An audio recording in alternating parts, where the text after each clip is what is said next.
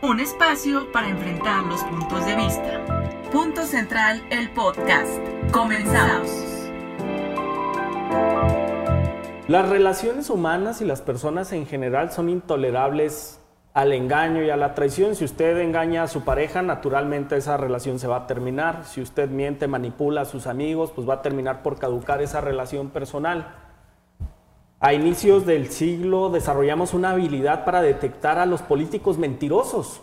De inmediato comenzábamos a ver por el paso de las redes sociales y de las tecnologías que estaban ya a nuestro alcance, quién estaba mintiendo y quién no, algo que no sucedía en décadas pasadas. Pero hay una persona que parece inmune a eso. Usted lo conoce, yo lo conozco y frecuentemente hablamos de él aquí y se llama Andrés Manuel López Obrador. Durante la semana dije que no íbamos a hablar del avión presidencial y de la polémica que había desatado después del anuncio de esta rifa, donde usted a través de un boleto de 500 pesos podría ganarse el avión. Nos puso a pensar un sinfín de cosas, dónde lo íbamos a poner, si iba a caber en el porche de nuestra casa, en la colonia, cómo íbamos a farolear con nuestros amigos. Esta noche el debate no versará sobre eso, sino sobre el engaño y la manipulación en la política. Para eso hemos invitado al señor Amin Anchondo, panelista frecuente de Punto Central. Bienvenido, Amin. Gracias, Gabriel, gracias por la invitación. adelante, pido una disculpa porque ando medio enfermo, pero este, aquí estamos con mucho gusto. Gracias, en verdad valoramos. Ya tosió Jorge también. Bien falso. Jorge, bienvenido. Gabriel, ¿cómo estás? Muchas gracias, gracias por la invitación. También ahí ando un poco enfermo. Y pues vamos a darle aquí lo que nos trae el Gabriel Ortega. Me estresa este tema, realmente me genera muchas emociones y muchos conflictos porque yo había hecho una promesa de no hablar sobre este tema. ¿En serio? Porque no iba a caer en las redes de Andrés Manuel. En la caja china. Exacto, porque nos está desviando de los temas realmente importantes. ¿Por qué deberíamos de hablar y por qué comprarían un billete para ganarse el avión?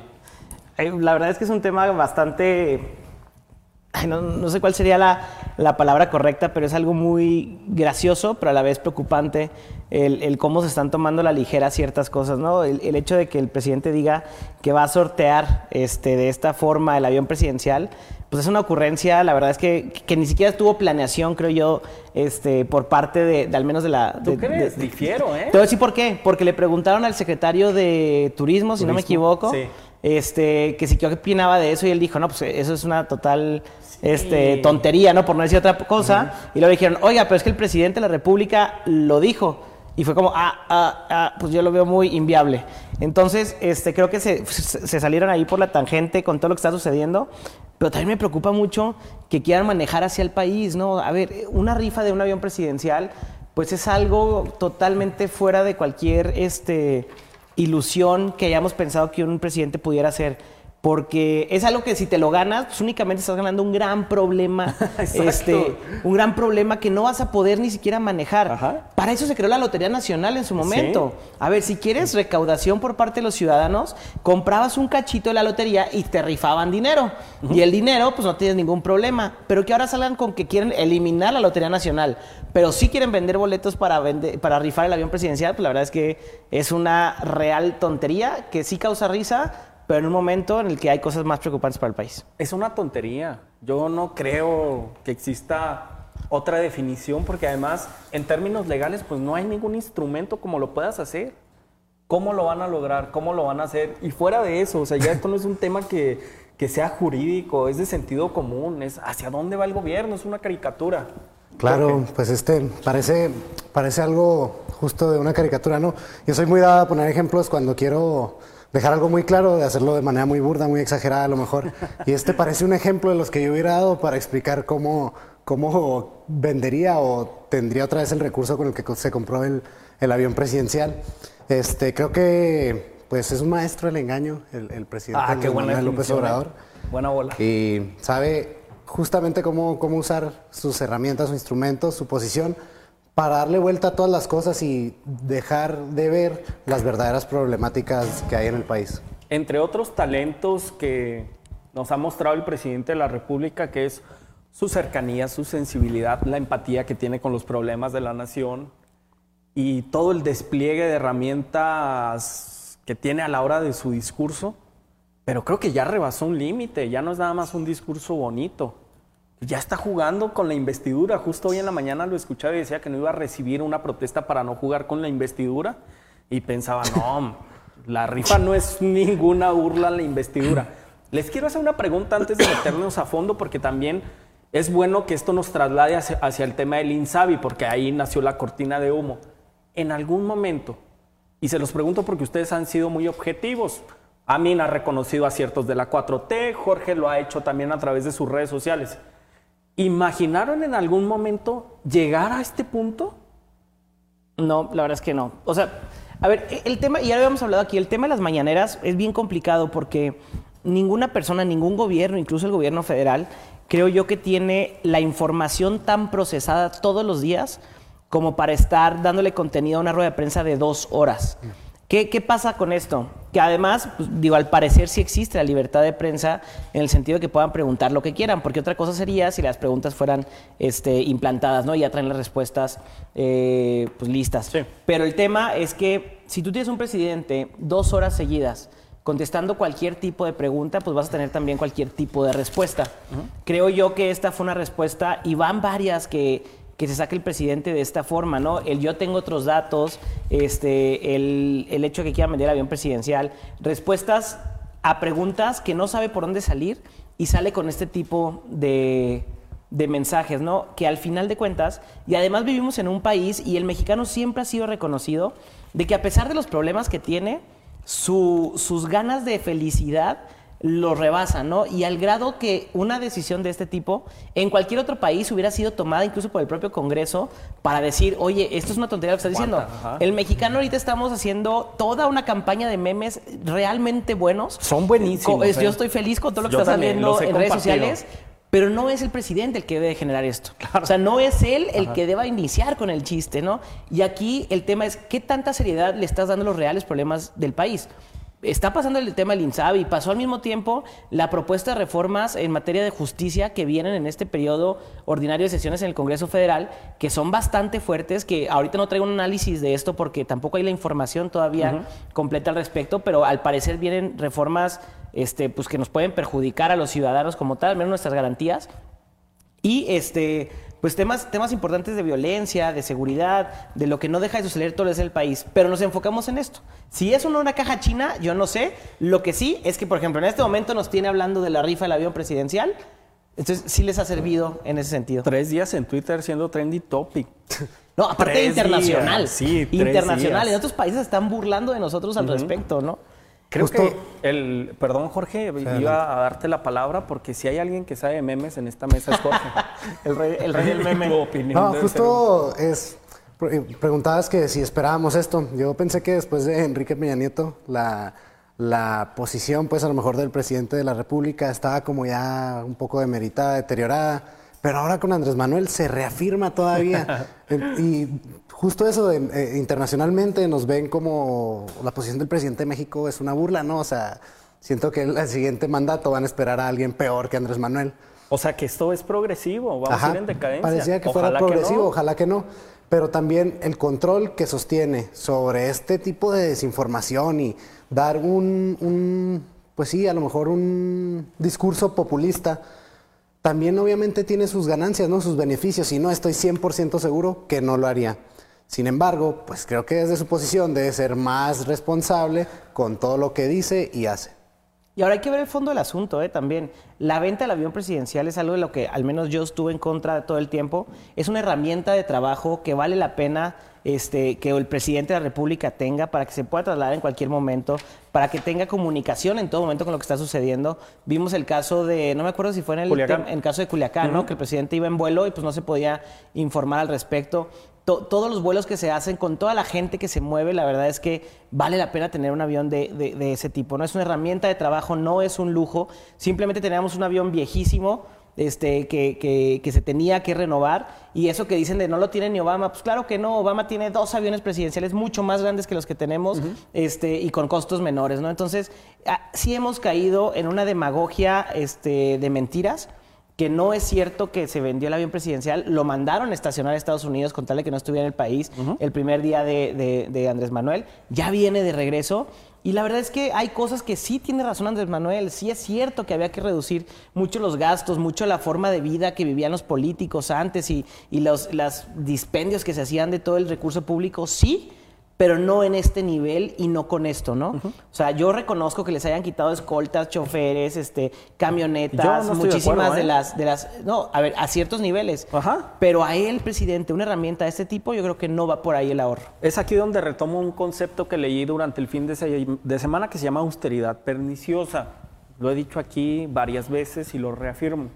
A mí me parece bien que un funcionario de primer nivel cuya función sea de vital importancia para el desarrollo económico, de seguridad y de bienestar para el país, tenga escoltas, es necesario protegerlo. y los tiene. ¿eh? No estamos hablando de una persona, estamos hablando de una institución. Pero aparte tiene los escoltas, nada más que ahora ya no están pues vestidos de traje. Se visten como, se visten diferente, pero, es una gran mentira para la gente. Sí, porque además viajan en las camionetas donde viajaba el expresidente. Totalmente, y los rodean, nomás que están vestidos de civiles. Es la única diferencia. La única diferencia. Y está bien que los tenga. A mí me tranquiliza que el presidente de la República tenga escoltas, que viajen vehículos oficiales y en buen estado del año, modernos, que aguanten todo tipo de terrenos. Si le gusta andar en bastantes municipios, mínimo tiene que tener un buen vehículo para trasladarse, un buen sueldo, debe tener un buen sueldo.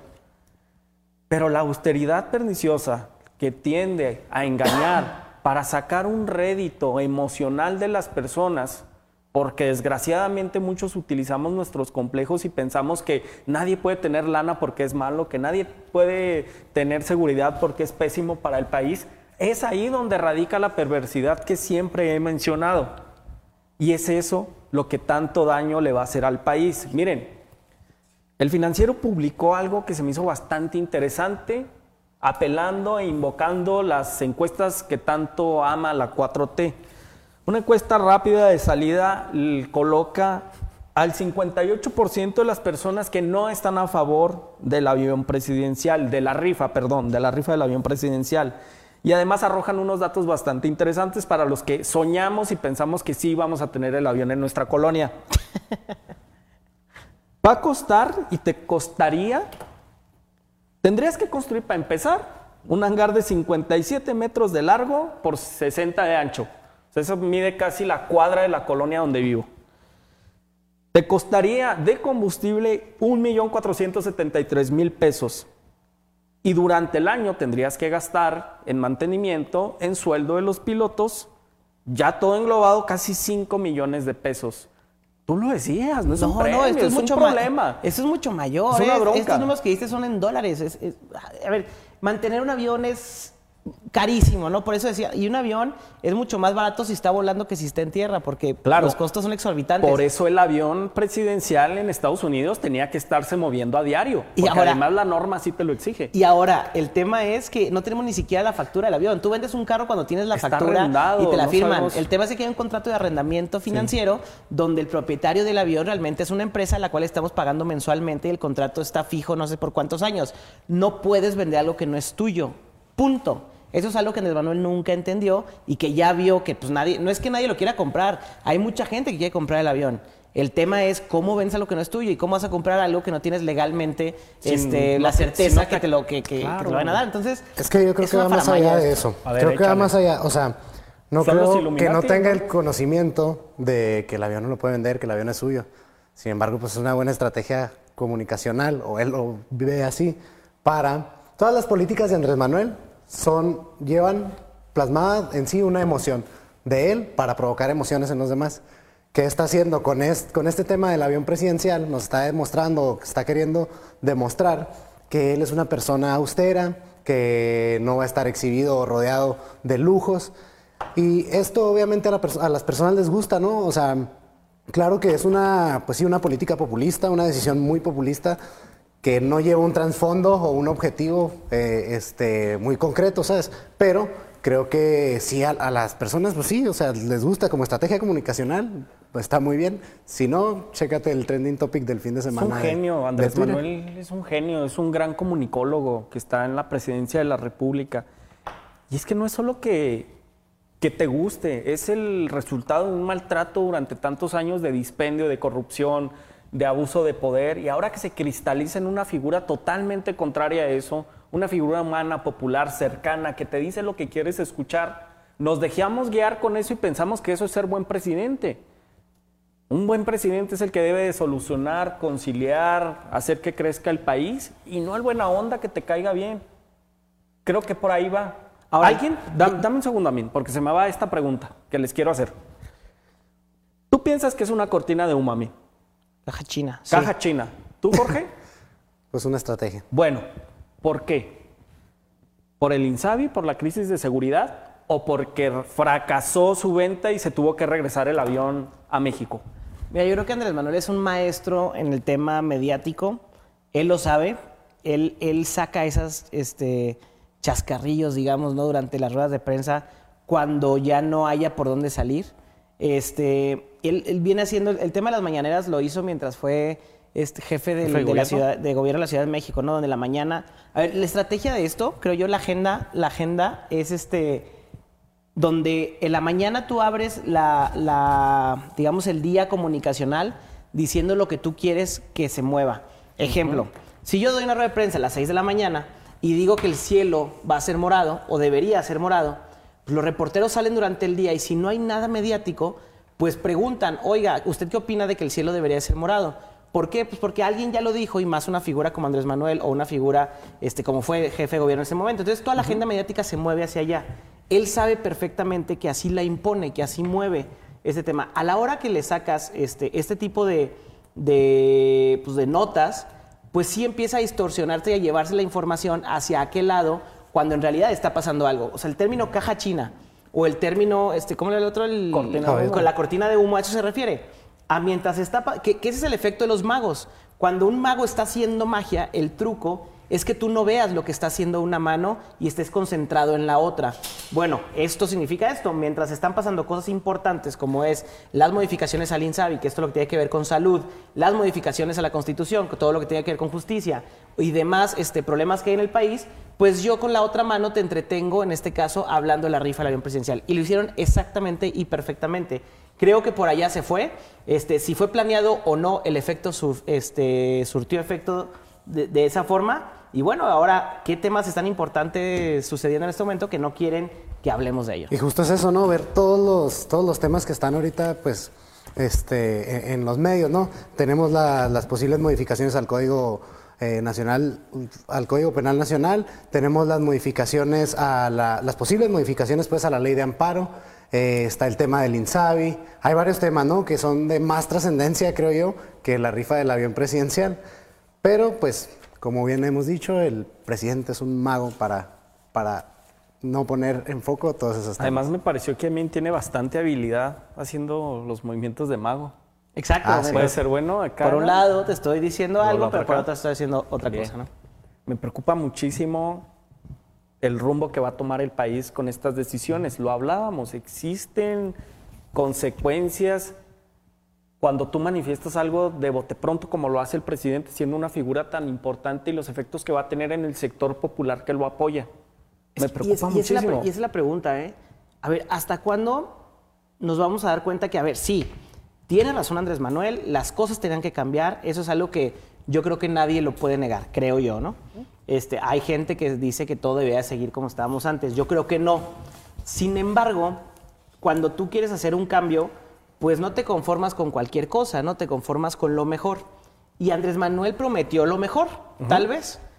El punto es que no está haciendo eso que estaba diciendo, ¿no? O no es como lo prometió en ese momento, o no están sucediendo las cosas como las dijo, que en el primer año de su gobierno pues íbamos a crecer a más de, no me acuerdo si el 3 o el 4%, fue lo que dijo, crecimos al 0%, que la delincuencia se iba a reducir, no es cierto, va a ser el, 2019 es el año históricamente más este violento. más violento desde la época de la Revolución Mexicana, que fueron una cantidad de muertes enormes, ¿no? Entonces, no es cierto que sucedió eso, no es cierto lo de la economía, el, tema de los ahorros, pues sí es cierto, pero ¿a dónde se están yendo esos ahorros? ¿Los programas sociales en realidad están bajando los programas sociales como dijeron o no? No hay certeza de eso porque tampoco hay quien esté fiscalizando y auditando. Yo si fuera diputado federal, yo estaría ahorita auditando si en mi distrito este, están llegando los programas sociales. Creo que es algo que tienen que hacer todos los diputados federales de todos el país. ¿Por qué? Porque tenemos que tener certeza que la lana que se están ahorrando esté llegando a donde tiene que llegar. Esa es una de las cosas importantes. Pero además, que no es eso. Aunque ya nos dimos cuenta, el mexicano quería un cambio, el cambio lo tiene. Ahora, ¿Es el cambio que queremos o no es el cambio que queremos? Eso es una pregunta que todos nos tenemos que hacer en nuestras casas donde nos estén viendo. ¿Es este el rumbo del país que necesitábamos? ¿O solamente sabemos que sí queríamos un cambio, pero que tal vez Andrés Manuel no era eso que el mexicano pensó y votó ese primero de julio, ¿no? Andrés Manuel está consciente que la herida de la corrupción y el flagelo de tanto maltrato que ocasionaron los gobiernos anteriores va a durar un buen rato. Porque la gente allá afuera cree que lo que está haciendo Andrés Manuel es lo correcto. Y hay varias acciones que está haciendo bien. Sí, totalmente de acuerdo, totalmente de acuerdo que que está haciendo bien. Y yo las he dicho y las voy a decir, a pesar de que no simpatizo con su, con su partido, es ¿no? A ver, es normal. Y creo que, al menos entre los jóvenes, eso lo vemos muy normal. ¿Sí? Este, entre los adultos no, ve normal que, que, uno hable bien o de acciones que está haciendo otro partido. Pero bueno, el punto es, si es cierto que, que todo mundo sigue queriendo esto o ya hay esa noción de que no es tal vez lo que yo había pensado. Es que no dura tanto, no dura tanto ese efecto como lo muestran las encuestas de popularidad. La gente lo palpa, lo ve en el día a día. Creo que las campañas de desinformación y los engaños multitudinarios ya no te dan. Esa política te funcionaba antes cuando no tenías acceso a la información. Ahora, ponte a pensar. Antes empezabas a trabajar a muy temprana edad, 14, 13 años, pero eran empleos muy precarios. Ahora puede que comencemos a trabajar más tarde, de 18, 19 años, pero ya con acceso a la información y te vas dando cuenta que el sueldo no alcanza, que en las calles estás inseguro, que no puedes aspirar a salir o a trasladarte en la movilidad social.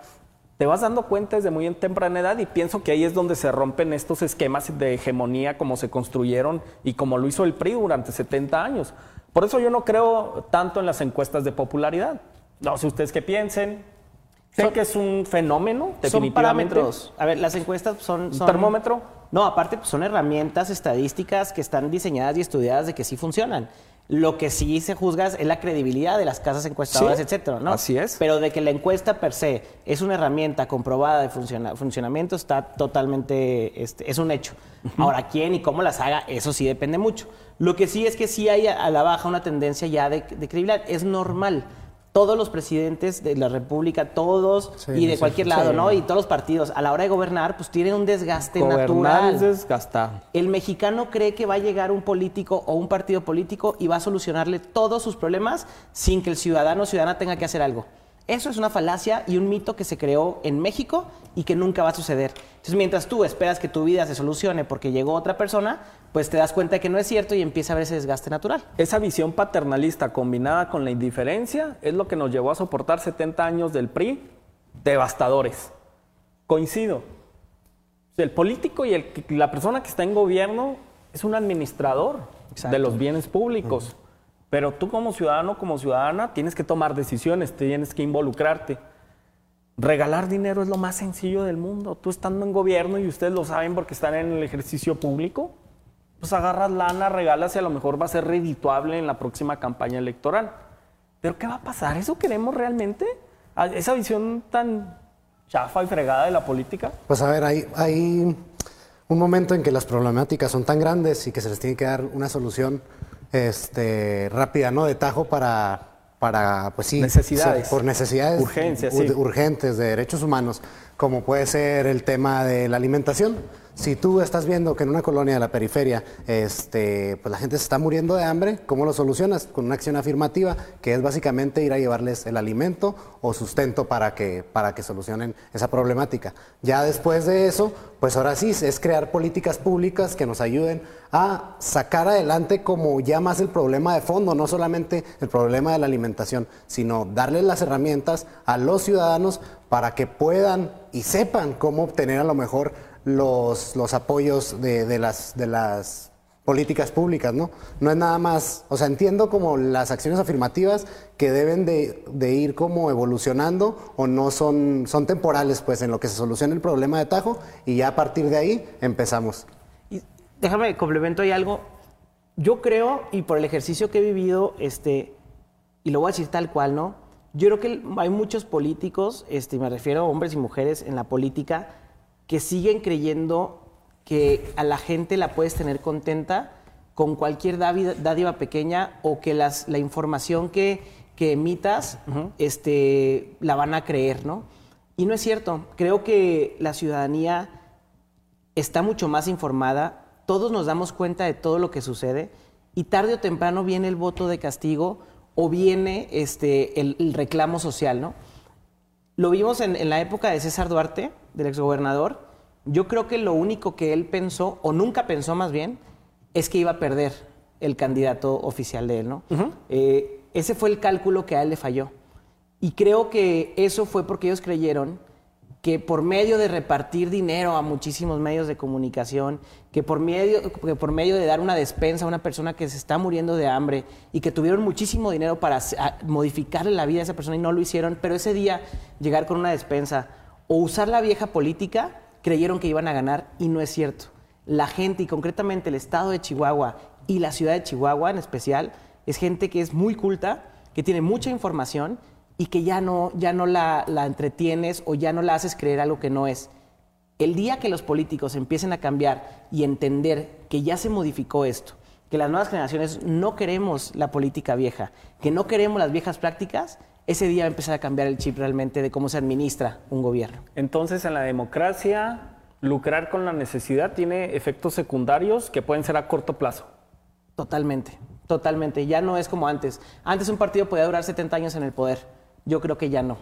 Al menos como están ahorita las cosas establecidas, ya va a ser muy complicado que suceda algo como lo que sucedió antes. Gran reflexión, buena bola, te lo reconozco. Gracias. Vamos un corte y regresamos. Estás escuchando Punto Central. Un espacio para enfrentar los puntos de vista. En México se mueren 10 mujeres al día por agresiones. En 2018 se registraron 3.752 feminicidios. Las Naciones Unidas catalogan a México el lugar más peligroso para las mujeres. De enero a agosto van 16 mujeres asesinadas según cifras oficiales del gobierno, pero las ONGs reportan que van 109. Ayer nos enlutamos con el cobarde y vil asesinato de Isabel Cabanillas, una artista plástica y activista social en Ciudad Juárez. Es por eso que hoy yo lamento profundamente que no esté una mujer en la mesa. Mucho. Ya lo dijimos que por cuestiones de agenda no pudo estar alguien, pero definitivamente no íbamos a renunciar por ningún motivo a tocar este tema y a visibilizarlo. No podemos individualizar el poder, el, perdón, el dolor. Tampoco podemos asumir que tenemos las respuestas a una situación tan grave. Pero creo que es obligación de nosotros, porque tenemos un espacio como punto central, tocar estos puntos y hacerle ver a la gente, a los gobiernos, a las instituciones que tenemos un serio problema y que algo se tiene que hacer. Así es, pues, este, lamentable noticia, ¿no? Todo esto. Y pues, como tú dices, en, México del... Perdón, de los, de los 46.5 millones de mujeres eh, de más de 15 años, un 66%, o sea, 30.7 millones, ha sufrido algún, algún tipo de violencia, ¿no? ¿Y qué indica esto? En México todavía no hemos permeado, bueno, es más en el Estado, no me voy a ir a México. En el Estado ni siquiera está tipificado eh, en sí el feminicidio. Existe ah. como la clasificación dentro del capítulo del homicidio, pero no le estamos dando la importancia que tiene o que merece eh, este, este tipo penal.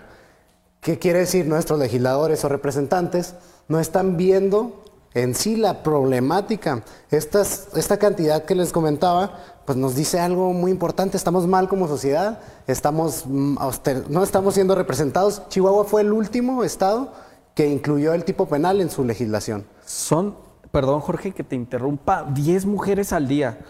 Hay veces que veo argumentos tan estúpidos que dicen, pues el crimen organizado ha dejado más hombres muertos. Es que te matan por ser hombre nada más. Exacto. Y a, las mujeres sí es por razón de género.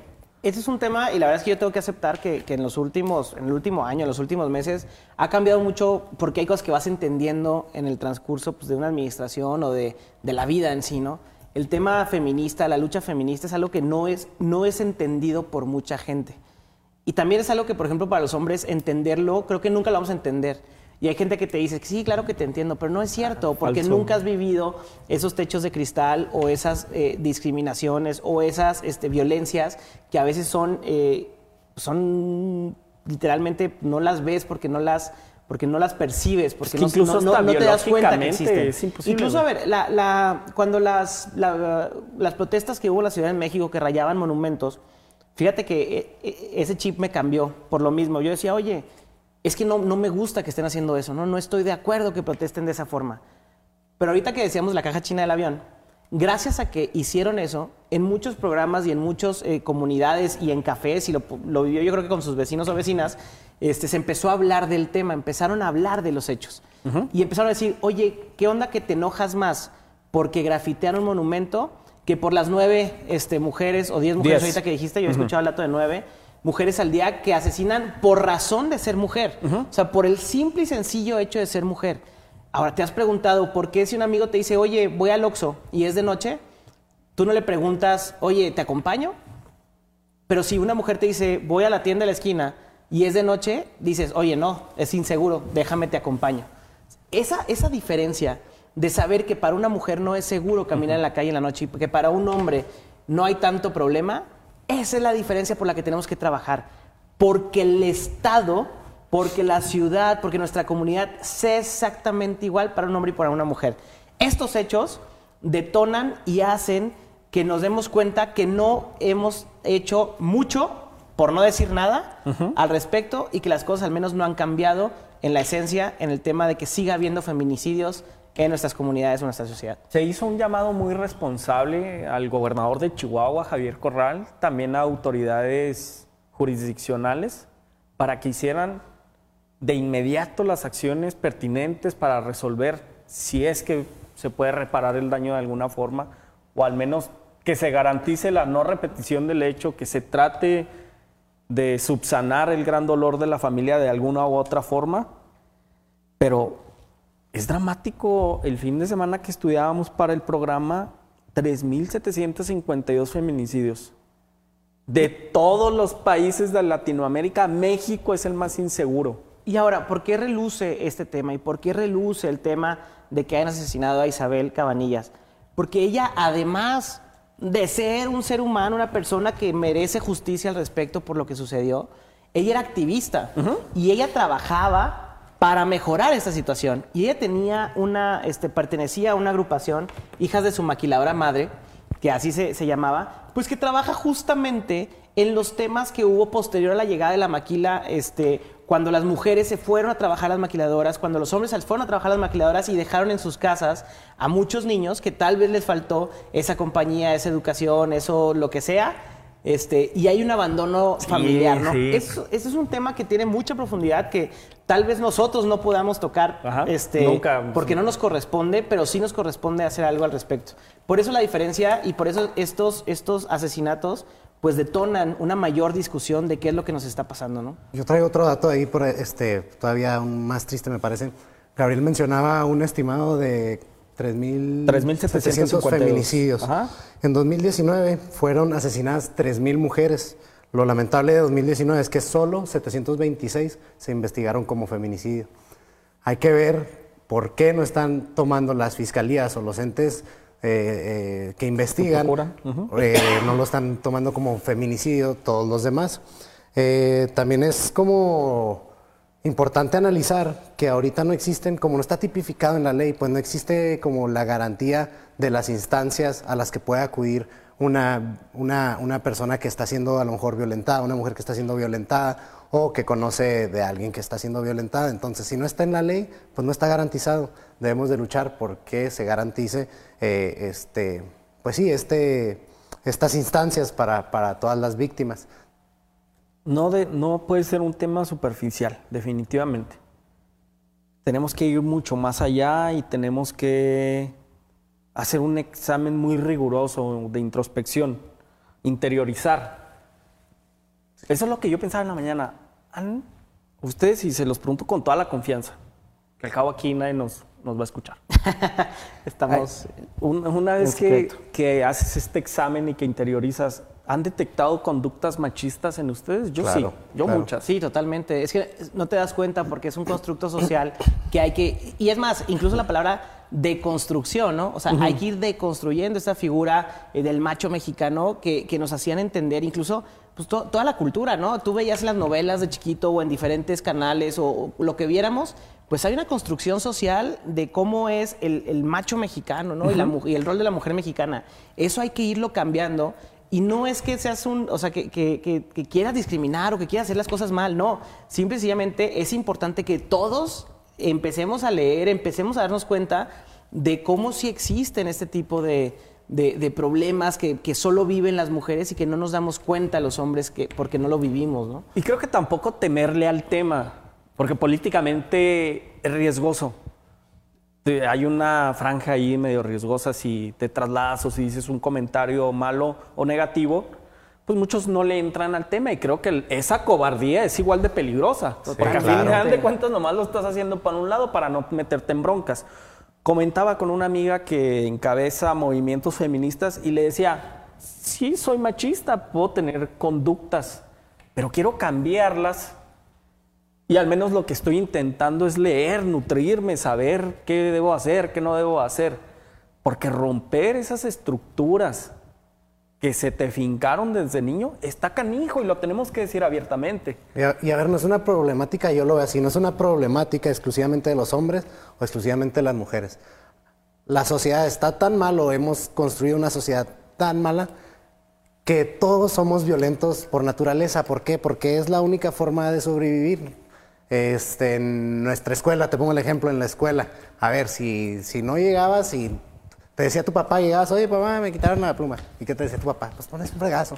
Era la forma más fácil. esa es la versión bonita de televisión. Sí, claro, como ellos está, estaban educados. Pero el constructo social te encamina a ser violento. Si no eres violento, a lo mejor pues no vas a... Sí, crees que no vas a sobrevivir o la gente, pues sí, te va a hacer como para un lado. Sí, porque ah, se presta a que te chamaquen, a que te hagan menos, a que te hagan para un lado. Exacto, y algo interesante que decías, como si, pues sí, si nosotros habíamos tenido alguna vez una actitud machista. Claro que sí, por supuesto que sí, pero pues lo importante es como trabajar para, este, pues sí, ya no volver a caer en estas dinámicas a lo mejor machistas eh, o, o ser violentos, ¿no? Cuesta mucho trabajo, la verdad es que es, cuesta trabajo, pero una vez que te informas o te haces de los insumos adecuados, se facilita mucho más. Entonces, sin, sin, si este tema pocos se atreven a, tocarlo, de verdad pocos se atreven a tocarlo, para poco ser redituable, pero creo que si no, si no somos los que tenemos la oportunidad de decirlo y hacerle llegar como la información a, las, a las, personas de que está mal, pues creo que, que no va a hacer nadie. Tenemos más de un año grabando Punto Central y debo confesarles yo me siento bastante incómodo, ¿eh? Hablando de este tema, siendo puros hombres. Y ahorita es que es parte de lo que tenemos que cambiar, ¿no? Y uno de los compromisos que hicimos al inicio de este programa fue siempre tener espacios para mujeres en la mesa. Y no como y, siempre lo hemos logrado. No, ¿eh? no, no, pero sí que sea, y debería ser un requisito en todos lados, ¿eh? O sea, en todos los paneles, en todos los foros, en todas las conferencias. No visto con el sentido de vamos a cumplir y ya. No, no, al contrario. Sino con un compromiso ético, moral, cívico. Ajá. Pero sí, y, yo le agradezco a mucha gente que me ha hecho cambiar. Cuando yo tenía un programa de radio, duré con un programa de radio tres años, este, en una estación aquí de Chihuahua, y una amiga, al que le agradezco, Marinés Mesta, me hizo empezar a darme cuenta mi error al hablar y cómo solo hablaba este, hacia hombres o de hombres, etcétera, ¿no? Y te empiezas a dar cuenta que pues, hay toda una forma de hablar diferente, hay toda una forma de pensar y, y de ver las cosas con esta paridad de la que siempre se ha tratado de lograr pero sí este, es un tema tabú, como dijiste ahorita, porque también nos han hecho creer que una mujer feminista es una mujer agresiva o es una mujer... Claro. Y no es cierto, ¿no? Es, solamente un tema de convicción y de visión, de luchar por derechos para todos y para todas por igual, ¿no? Es ese tema. No debe ser un tema tabú en la política. Y si hay un político que le dé miedo este, entrarle a ese tema, pues aguas, ¿no? porque, ser porque, entonces no va a cambiar las cosas. Todos los derechos para todas las personas. Exacto, es un tema, la premisa básica. Es un tema de derechos humanos, ¿no? Aquí el político que no le quiere entrar, pues está violando la Constitución. Eh, todo, todos los actos de cualquier político o cualquier acto de cualquier órgano normativo debe ir tendiente a respetar este, los derechos humanos plasmados en nuestra Constitución y en la Declaración Universal de los Derechos Humanos. Sin embargo, no es así. Muchos omiten tomar en cuenta estos instrumentos para hacer como pues, sus, políticas públicas. Y es como, la verdad, a veces es como triste ver que no, no toman en cuenta, pues sí, lo, lo que ya está estipulado en nuestra Constitución, para, para poder lograr este, pues sí, sus políticas. Y no debe ser una concesión el otorgar espacios, el tratar con dignidad, el darle igualdad de oportunidades, los mismos salarios. Exacto. No debe ser una concesión. Alguna vez una persona aniquiló un argumento primario que yo tenía sobre la lucha feminista y les decía, yo la respeto porque tengo madre y porque tengo hermana. Me decía, ah, no, pues muchísimas gracias porque nos estás haciendo un favor de ser empático con nuestra lucha. Y creo que de ahí parte y de ahí se empezó a eliminar mi estructura mental. Pero debe ser muy difícil para las personas y debe ser muy difícil para las mujeres el soportar estos agravios. Me gustaría, si a ustedes les parece, estimados compañeros, tratáramos en una mesa exclusivamente hablar del feminicidio, de las causas, de los orígenes, con personas especializadas. Totalmente. Creo que sería lo más adecuado, creo que sería lo más prudente, pero de ninguna manera íbamos a dejar pasar la oportunidad y este espacio que amablemente nos dan para hacer y levantar la voz por Isabel Cabanillas y por las demás mujeres que han perdido la vida. Bueno, que no han perdido la vida, que las, han, las han asesinado, se las han arrebatado solo por el hecho de ser mujer. Está el reto y sobre todo el compromiso de invitar especialistas y ponernos a platicar aquí en televisión pública para todo Chihuahua sobre el feminicidio. Si a ustedes les parece, vamos a hablar de un tema también preocupante de la 4T. Creo que este fin de semana se confirmó que ahora somos el muro de Donald Trump. Si Vieron las imágenes detestables donde la Guardia Nacional está impidiendo que una caravana de cerca de 1.500 migrantes ingresen a territorio nacional para poder ir a Estados Unidos. Bueno, nos burlábamos de Peña Nieto y decíamos que era un tapete y un sumiso. Pues ahora no solo es eso, ahora no solo obedecemos al presidente de Estados Unidos, sino que le hacemos la chamba sucia. ¿Lo ven así o soy yo que estoy de de paranoico, no quiero decir otra cosa. Fíjate que yo vi un video y me acaba de caer el 20 que, que ese video es la forma en la que intentaron detener esta caravana migrante. Eh, un video donde aparecen militares y aparecen oh, pues, muchas personas y que son atacados con piedras. Hasta ahorita estoy relacionando que era esto, ¿no? Porque el, video me llegó, el video me llegó por, por, en un grupo de WhatsApp y me está cayendo el 20. Lo que sí había visto era que venía una caravana migrante a entrar por Guatemala, la frontera este, con México, y, eh, y que ahí el ejército, pues como ya sabemos, eh, está teniendo por medio de la Guardia Nacional eh, la barrera de contención, ¿no? Que fue una de las peticiones, y creo que eso todo el mundo supimos, que fue una de las peticiones de parte del gobierno de Estados Unidos para que México se pusiera las pilas y frenara el tema de migración. Claro que el país tiene la responsabilidad de proteger sus fronteras, este, de que las personas que ingresen al país pues entren de forma legal, pero México tenía el acceso legal sin visa, sin ningún tipo de documentación para estas personas y ahora no nos están dejando entrar en este sentido. Entonces, sí estamos, si bien no se creó ese muro, ni México lo pagó, pues sí está México pagando por una protección especial para, para frenar este, a los migrantes centroamericanos, cosa que no es válida porque y vivimos en un mundo y eso te dice, pues te lleva a la, discusión que podemos durar horas aquí hablando de deben de existir o no las fronteras, las naciones, etcétera. ¿no? El, punto es que todos somos seres humanos. Nadie está migrando porque sí, nadie migra por gusto, no vienen de vacaciones ni van a Estados Unidos de vacaciones, no. Es gente con una necesidad real, que le está pasando muy mal en sus países de origen, que tal vez no tengan para comer y que están buscando una forma de vivir legal. ¿Por qué? Porque podrían estar haciendo muchas otras cosas para conseguir dinero en sus países, pero lo que quieren es chamba, es trabajo.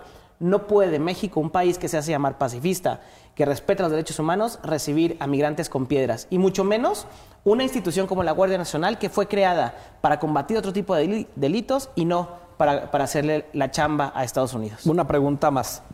Y es bueno, porque necesitamos proponer soluciones. ¿Qué harían? ¿Qué harías si fueras secretario de Gobernación, si fueras presidente de la República? Ok. Pues mira. No, te queda, no, pues es una problemática que también representa como un gasto para México. A ver, lo que hace Estados Unidos es alarga Sus, sus, trámites. No, definitivamente es un gasto. Alarga sus trámites y te dice, a ver, tú inmigrante que quieres pasar para acá, haz tu trámite, pero lo vas a, lo vas a hacer en el país desde cuál vienes o desde el último que deseabas acceder. Entonces, ¿qué pasa? Los inmigrantes se tienen que quedar aquí en México para poder acceder a Estados Unidos. Mientras Estados Unidos les dice sí o no, se deben de quedar aquí en México. ¿Qué generan estas caravanas migrantes de un muy alto número de, inmigrantes? Generan una carga de trabajo para esas oficinas y los trámites se empiezan a alargar. México tiene la obligación de regular el tránsito de las personas que pasan por el país. Estoy totalmente de acuerdo. ¿Qué haría yo concretamente? Buscarían que los trámites fueran más, más rápidos, que los pudieran hacer a lo mejor hasta en línea, pero jamás sería como cerrar, cerrar el país o la frontera del país el acceso a, los inmigrantes. Te voy a decir por qué. la riqueza cultural de un país muchas veces se define por todas las personas de diferentes países que llegan, por todos los inmigrantes. Y eh, pues ahora sí que la, la, planta laboral de un país muchas veces más bien de, Estados Unidos va representado también por todos estos inmigrantes, ya, llámense hindúes, guatemaltecos, mexicanos, salvadoreños, etc. Ahí te va la mía.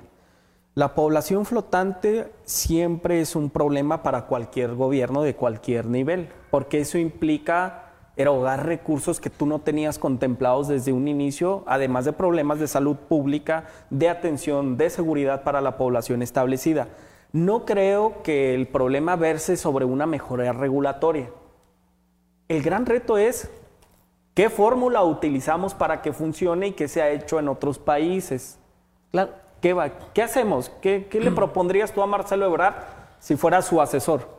Es que, a ver, eh, por ejemplo, el tema de, y es una frase bien sencilla, no trata como quieres que te traten. Y todos sabemos que nosotros tenemos a mexicanos y mexicanas en Estados Unidos este, que trabajan y que de hecho es el principal, este, por unos años, las remesas, o sea, el dinero que mandan de Estados Unidos a México por el trabajo de personas mexicanas allá, este, por muchos años fue el primer ingreso este, que tuvimos como país, arriba del petróleo y arriba del turismo. Las remesas han venido un poco hacia abajo. ¿Y qué es, qué es este tema? Bueno, ¿qué primero tenemos que hacer para que los mexicanos no migren a Estados Unidos? ¿no? ¿Cómo podemos aumentar aquí? Y es una de las políticas que reconozco Andrés Manuel, aumentar el salario mínimo. Este, creo que es de las principales cosas que teníamos que hacer como Estado mexicano y que va a ayudar mucho a elevar el nivel de vida. Pero ahora la pregunta es, ¿no podemos nosotros, que, no nos gustaría que le lanzaran piedras a nuestros mexicanos cuando van llegando a Estados Unidos? O sea, imagínate lo mismo, que sería. Lo mismo está sucediendo en la frontera sur. Ahora, ¿qué vamos a hacer para que estas personas tengan en sus países de origen una mejor calidad de vida? Por eso es importante, cuando criticaron a Andrés Manuel, oye, este, le dieron 30 millones de dólares, o no me acuerdo el, monto exacto, al Salvador. Este, al Salvador. ¿Está mal o está bien?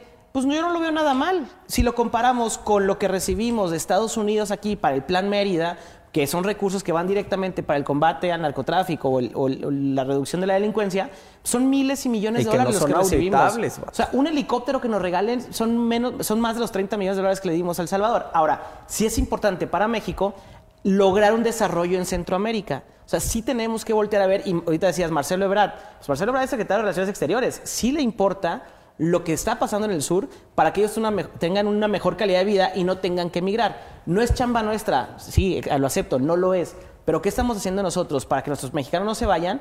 Pedimos ayuda de Estados Unidos para esto. Bueno, ¿qué vamos a hacer nosotros también para ayudar a que Centroamérica tenga mejor calidad de vida? ¿Sabes qué creo que podría ser una gran ayuda que nosotros le podríamos dar al Estado mexicano? tener un poquito de empatía y solidaridad. Creo que todos nosotros, o la mayoría de las personas que vivimos en Chihuahua, tenemos familiares en Estados Unidos viviendo ilegales. No tienen papeles, están indocumentados. Un gramito de solidaridad, de empatía y de generosidad ayudarían mucho a Ebrard, al presidente de la República y al Estado mexicano. Vamos a un corte y regresamos rápido. Estás escuchando Punto Central. Un espacio para enfrentar los puntos de vista. La salud debe ser prioridad hoy siempre. A la salud todos nos preocupa y el acceso a ella. Hay algunos privilegiados que tienen acceso a un seguro de gastos mayores, hay personas que se la tienen que rifar hasta cuatro horas para tener una consulta en el antes seguro popular.